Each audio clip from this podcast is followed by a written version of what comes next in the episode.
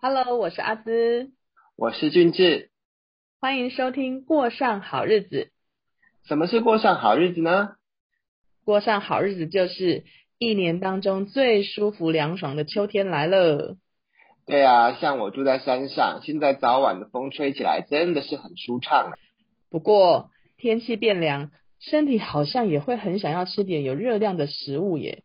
像我最近早上起床啊，最喜欢把吐司烤得酥酥热热的，再抹上一层厚厚的奶油，哇塞，每一口都是幸福的滋味啊！你会不会太夸张了一点？不过好的奶油真的是会让人尖叫的哦。但你知道吗？因为地球暖化的影响，很多的食材产量啊也因此而减少，像是全球的奶油价格也涨了不少哦。是哦。那我每天早上的奶油吐司不就不能够厚厚涂一层了吗？是可以涂的薄一点呐，或者是你可以选择好的奶油，把钱花在刀口上。说到选择奶油，就是我们今天要分享的重点了。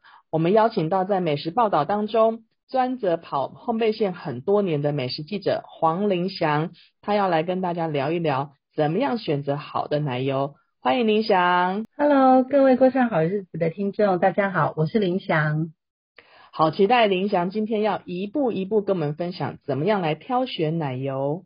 一般听众啊，如果听到奶油，应该最常会想到奶油有分成有盐奶油、无盐奶油，对吧？先请呃林翔来跟我们分享一下这两种奶油的差别跟用途是在哪边呢？好的。我记得以前呢，台湾有流行过一阵子，就是自己要做奶油的蜂巢。然后它的做法其实就是把鲜奶油放进罐子里面啊，然后激烈快速的摇晃啊，两三分钟就会产生块状的奶油。那其实商业化的奶油的制作原理也是差不多一样的，只是说因为在商业化它大量生产，所以它会使用绞乳机。鲜奶油当中的分子其实是乳脂肪球，那最外层有一层薄薄的那个薄膜。那如果说你要做奶油的话，就必须要把那个乳脂肪球给打破了，然后让里面的乳脂肪的分子可以凝结，把它凝结高达百分之八十以上，它就会变成奶油。那用这样的方式制作出来的奶油其实就是无盐奶油。那你在后面的制成，如果说加了一些盐下去，就是两趴以内的盐的话，它就会变成有盐奶油。那我觉得其实有盐跟无盐，它在使用上，如果就一般人来讲的话，其实差异性不是那么的大。可是因为在烘焙上面，呃，对盐的使用其实非常的慎重。所谓的为什么会那么慎重，是因为你盐在前面加或后面加，其实都会影响它的膨胀性跟它的完整度。所以对烘焙界来讲，他在选择奶油的时候，他会选择无盐奶油，然后再把盐单独加进去制成里面。那如果说是呃有盐奶油的话，其实一般是拿来做呃料理，或者是说直接涂抹在面包上。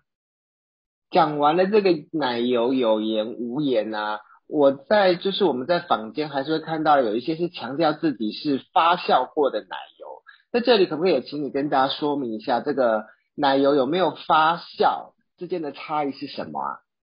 一般的那个欧洲的奶油的话，因为他们饮食文化的关系，所以他们会在那个制成当中加入一些所谓的发酵过程。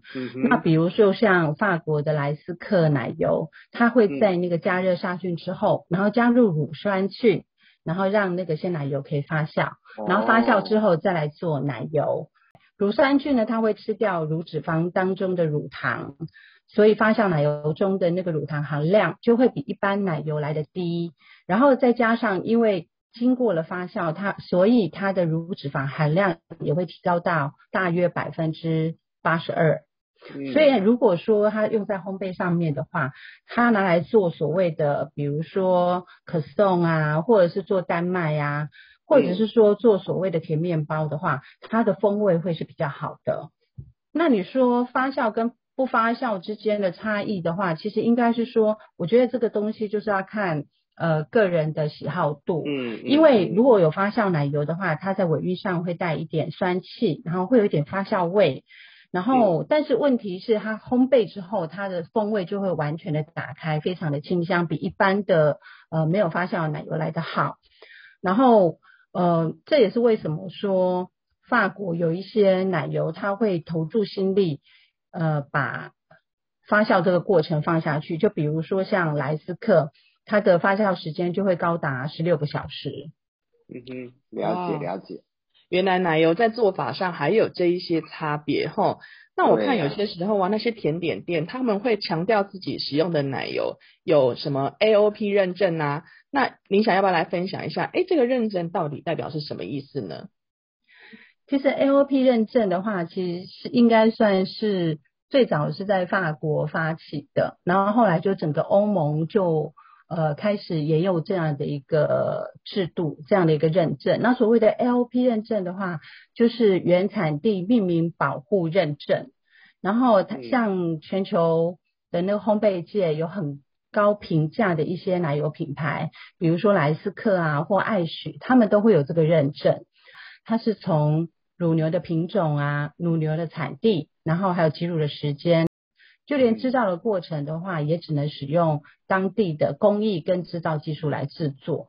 那为什么要做这样的一件事情？最主要原因是因为他们想要保持当地风土的一个滋味。就大家想象一下，就比如说像是红酒，然后因为它有风土跟酿制工法的差异，所以它会呈现不同的风味跟香气还有口感。那奶油其实也是相同的道理，他们想要做的就是展现奶油的风土的风味。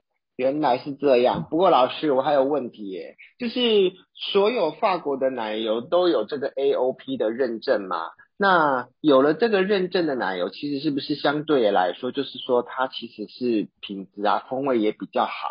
呃，其实也不是所有的法国的发酵奶油它都有。LOP 的认证，那 LOP 认证的话，其实现在只有三个法定的产区。那这个产区的话，这三个产区的话，就包含一个就是夏朗德的产区，一个是诺曼底产区，然后另外一个的话是在二零一二年才通过列为法定产区的布列斯产区这样子。那你自己吃过这三个产地的奶油吗？可不可以分享一下，吃起来到底是什么样的滋味？其实三呃三个的话，我大概只有吃过两个，因为有一个就是布列斯产区，它其实还没有进口到台湾。那如果说等进来之后有大有尝到的话，我再跟大家分享。那比如说像夏朗德产区的话，其实夏朗德产区的奶油的话，它的特性是说，你一一吃进嘴巴的时候，它会像丝绸一般的化开，然后但是奶味。只会淡淡的、轻轻的，然后可是到了中段的时候，它就会突然就奶味就爆发了出来，然后到结尾的话，会有一些淡淡的优格的发酵酸。然后如果说是诺曼地产区的奶油的话，它的奶味的话，就是在前味的时候，它就会呃整个爆发，然后到中段的时候就慢慢减弱，然后到。后味的时候就会很清淡的一个结束，所以我觉得这两个奶油的呃这两个产地的奶油其实风味的特性展现是不大一样的。好令人向往的滋味哦，丝绸 哎，没有吃过丝绸到底是什么滋味？好了，言归正传，那个其实我们刚才讲了很多什么奶油的制作啊，什么认证啊，那我想问一下，就是这个。世界上到底有哪些地区有产奶油？然后哪些又是我们现在市面上比较看到的一些主流的产地？也请这个林想来帮我们讲一下好了，好不好？其实只要畜牧业非常发达的国家都会产奶油。那其实台湾自己本身这几年也有自己的呃国产的发酵奶油。那但是整个台湾使用奶油的主流还是以纽澳跟法国的为主。嗯，那当然也会有一些，比如说像荷兰的啊、丹麦的啊、英国、南美。这样的一个牌子也都有进来台湾。那纽澳的奶油的话，通常都是没有经过发酵，所以你会感觉上说它的奶油的颜色会有点黄中带白，然后奶味也是很不错的。可是因为它没有经过发酵，所以它的风味上会是比较单一，就是奶味。然后它的竞争力就是价格非常的平实。那如果说是法国的奶油的话，因为法国奶油它有加入发酵。所以它会有一个发酵的香气跟酸气。然后风味上呢，烤焙过后就会比较复杂一些，又很丰富。不过它的价格就会比较高一点。哎，仔细想想，甜点的原料好像都少不了奶油。哎，林想可以跟我们来分享一下，奶油在烘焙当中是有多么重要的角色呢？好的，就是一般说来呢，奶油最被广泛应用在制作甜面包或者是甜点当中。也就是说，比如说派皮啊、饼皮啊、棒蛋糕这一些呃甜呃甜点面包，那奶油在发式甜点中也几乎是无所不在的。尤其是果油类的点心，也就是千层酥，更是少不了优质的奶油来凸显酥皮的层次跟风味。嗯，还有我预估今年下半年度将大红的意大利水果面包，它也是一个高奶油含量的一个糕点。诶，像我就一直很好奇哈，像呃，我们都知道那个拿破仑派嘛，它的法文就叫做 millefeuille，意思就是有一千片叶子，好像就是用来形容它的那个酥皮层次，好像有一千层那么的酥。那我就想问一下林翔说，诶，所谓的千层酥皮。它的层次真的有到千层吗？所谓的千层酥皮的话，其实它的折法有很多种。那现在大部分就是用踩四折或者是三折的方式下去折叠。那因为它计算的方式是以次方来计算，所以你要做到千层是。可以的，可是就要考量它有没有这个必要性，因为它折叠越多的时候，其实它层次也会越不分明。那比如说折叠的层次如果比较多的话，其实它折叠的层次也就会越细，然后越疏，然后它的化口性或断口性的话也会比较好，感觉起来就很像在吃海绵蛋糕的那种断口性。那如果说它折叠的层次比较少的话，那它成品的口感的断口性就会比较差，然后吃起来就需要有一点咬在嘴里的时候就需要有一点撕扯的感觉才能够咬断，就会比较像是吃一些面包这样子。所以它两者之间其实没有好跟坏，然后就是要看甜点师或者是面包师想要表现什么样的一个产品的特色来决定这个折叠的层次的多寡。嗯，所以原来奶油真的是让千层酥皮可以产生层次不可或缺的关键，而且奶油的好坏还决定了酥皮的香气还有化口性。诶，那我就更想要知道说，像林翔你自己对酥皮是颇有研究嘛？那最近你有没有吃到让你印象深刻的酥皮甜点呢？呃，最近的话，其实。我只要去甜点店吃的话，只要有千层酥皮的东西，我一定会试。然后我最近的话有吃到两家还不错的，一个就是陈记，那陈记是我自己本来就很喜欢的一个店。然后主厨家养的话，他是从法国回来的，然后所以他的产品也非常的有个性。那比如说像最近很流行所谓的肉桂卷。那他他也有做，可是他做的肉桂卷就很不一样。然后它有三种，一个就是肉桂阿曼，然后浓厚版肉桂阿曼跟肉桂巴布卡，其实有点绕舌，但是它就是三种不同的产品。然后它就是用呃，比如说它是用不同的面包体呀，然后用现磨的肉桂下去制作。那我其实最喜欢就是那个肉桂阿曼，因为它吃起来就是呃有点像是那个丹麦。可颂的呃层次跟组织，然后可是吃起来口感酥酥脆脆的，然后肉桂味很浓，然后但是不会很腻，所以我还我非常喜欢这样的一个肉桂产品。另外一家就是武东，然后武东它也是一家完全以千层派皮为主题的一个店家，然后他用莱斯克来做那个千层派皮，然后单独吃起来那个派皮酥酥脆脆的，其实就已经很好吃了。